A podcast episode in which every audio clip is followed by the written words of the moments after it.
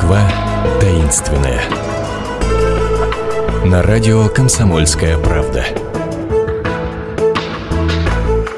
Здравствуйте. В эфире «Москва таинственная». Ну, я, точнее, Наталья Андреасин. И, конечно, не одна, конечно, поскольку мы в Москве таинственной ходим на прогулки, то обязательно в сопровождении экскурсоводов сегодня с экскурсоводом Викторией Шиногиной. Здравствуйте. Добрый день. Но сегодня такая, действительно такая таинственная будет прогулка, потому что мы решили посвятить ее поиску следов масонов в Москве.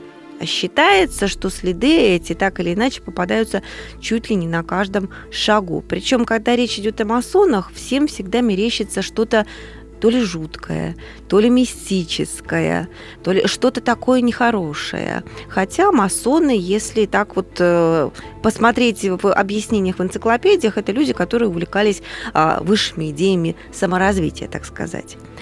Словом, э, самое главное место, с которым ассоциируют изначально масонов, если я, конечно, Виктория не ошибаюсь, это а, Меньшиковская церковь, которая в народе так называется, близ чистых прудов. Может быть, с нее и начнем эту прогулку? Давайте, давайте. Только я перед этим хотела бы сказать великолепные слова Михаила Петровского. В нашей культуре много символов, сродни масонским – но масонскими не являются.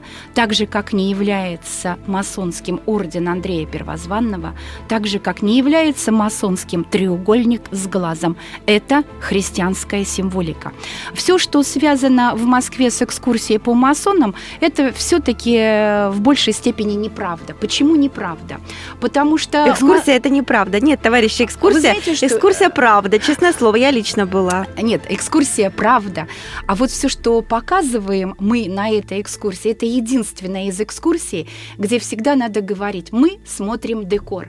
Масонской символики в Москве до революции не было, и не было ее в Советском Союзе. Почему ее не было до революции? В 1826 году вышел царский указ.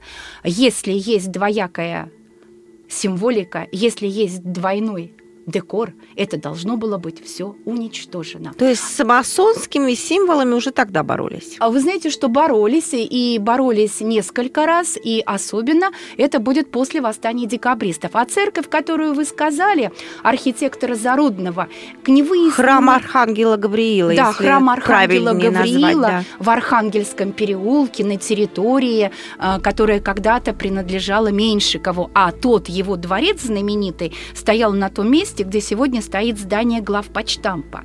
И ага. если рассматривать это здание с точки зрения архитектора Зарудного, которому принадлежит проект этого здания, тогда, может быть, действительно для кого-то станет немножко неясным. Что-то здесь не такое, как было в Москве. Но не будем забывать о фамилии архитектора, опять-таки, итальянского Фонтана.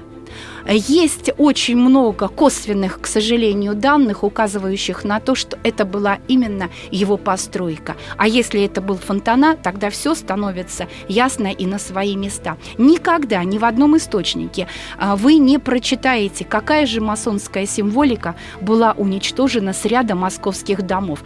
Этой информации нет. И поэтому, показывая в Москве колонны, которым по две, по две с половиной тысячи лет, они были когда-то еще придуманы, да, в Римской империи и э, гораздо раньше. Это уже очень и очень сложно. Хотя э, я очень люблю масонскую тематику. Мне очень нравятся слова, которые были написаны в 19 столетии Альбертом Пайком. «Сколь многим твои символы пусты, учение таинственно, неясно, и сколь немного тех, кто может страстно поднять твой флаг – средь пошлой суеты. Это как раз к тому, что вы начали передачу и сказали, что такое и кто такие масоны. А вот тот дом, я уже вот предвижу, что вы мне сейчас а, зададите информацию о доме на Сретенском бульваре а, под номером 6. Дом страхового общества. Да, доходный, доходный дом, дом страхового общества «Россия». Архитектора Проскурина, фон Гогена, а, решетка дореволюционная фон Дессина на этом здании. С моей точки зрения, это нигде не написано написано, это любовь московских архитекторов того периода готики. И... А как же, как же, как, как же, же готика? Что? Вы говорите, вот упомянули про колонны, что да. э, вот э, эти колонны да. не имеют никакого отношения к масонам, которые мы встречаем, колонны, которые мы встречаем на разных самых особняках. Читаю а, объяснение символов а, у масонов. Две колонны, Яхин и Боас, утвержденные силой и утвержденные, Богом. Богом. А мы с вами уже начали... Именно эти а две, по две колонны Подождите, мы видим они... на доме страхового общества. И на других домах Москвы мы их также видим. А мы с вами начали со слов Михаила Петровского. Есть декор, есть символика. И в Москве это декор, а у масонов масонская символика. И рассматривать ее нужно только тогда... Двояко. Нет, Нет? Ни, ни в коем случае. Это сейчас пытаются почему-то преподнести, что это масонская символика. А до революции людям было всем ясно и понятно, что это был декор, который украшает город. Масонскую Еще одна символика, один из символов э, масонов – химеры, обозначающие несбыточную мечту, к которой нужно ну, стремиться. Да, Химер да. мы тоже Химер мы видим с вами видим на огромное, этом доме. Да, и на этом доме. Я даже вам открою тайну, Давайте. что в Москве есть три непонятные звезды только три. Наконец-то. Наконец-то. Но одно здание я вам никогда не расскажу, потому что эта территория мне очень дорога, и я не хотела бы, чтобы туда приходили люди. Давайте хотя бы про, про два первых. А вы знаете, а, это два дома, но на них три звезды. На том доме, где две звезды, территорию могу сказать, территория ВДНХ. Ищите, ходите. Правая сторона, правая сторона аллеи. Там, на одном здании э, Старцов, Старцов находятся две непонятные звезды. Точно такая непонятная звезда находится на здании, которое было построено в 1958 году.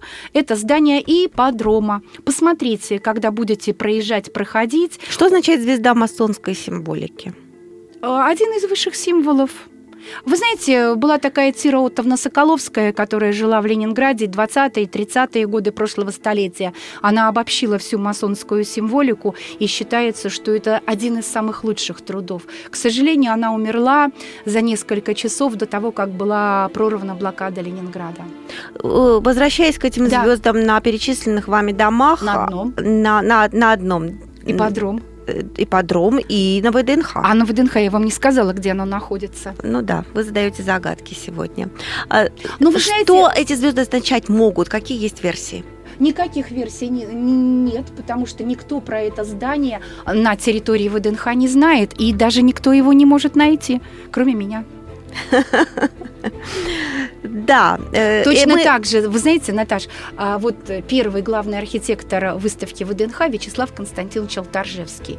И современные масоны всегда говорят, вот старый вход на ВДНХ, та арка, которая Поляковская сохранилась у здания администрации, вот Алтаржевский сделал самый настоящий масонский вход на территорию этой выставки. Берешь работу Алтаржевского по высотному строительству и читаешь Вход на территорию выставки я сделал под углом 45 градусов, потому что это самый лучший угол обзора. Так что о масонах, о масонах очень много мы с вами придумываем сами. На 893 странице знаменитого труда Альберта Пайка «Шотландский устав» написано «Нашу символику за нас выдумывают профаны, а мы своей символикой отправляем этих профанов по ложному пути. Кто такие профаны?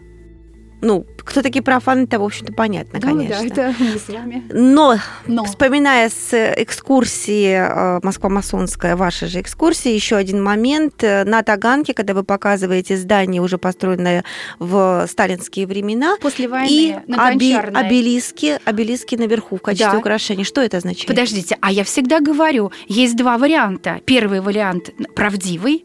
После военному ампиру присущи колонны, обелиски на фронтоне балконе на крыше здания и геометрические фигуры, которые находятся на этом здании. А есть второй вариант. Выбирайте, кому что нравится.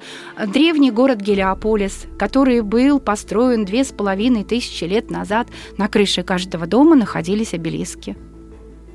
Но это не обелиски как таковые, это символ обелисков. Как это символ, символ обелиска, Как да. символ памяти, то есть как ты смотришь символ... на него и представляешь себе кого-то дорогого тебе, кому ты хотел вспомнить или что? Вы знаете, то, что, то что относится к послевоенному ампиру, наверное, все таки вряд ли. Это просто чисто украшение. А по поводу Гелиополиса, да. Но есть замечательные слова одного московского архитектора. «Чего из ничего не бывает, и все мы стоим на плечах предшественников».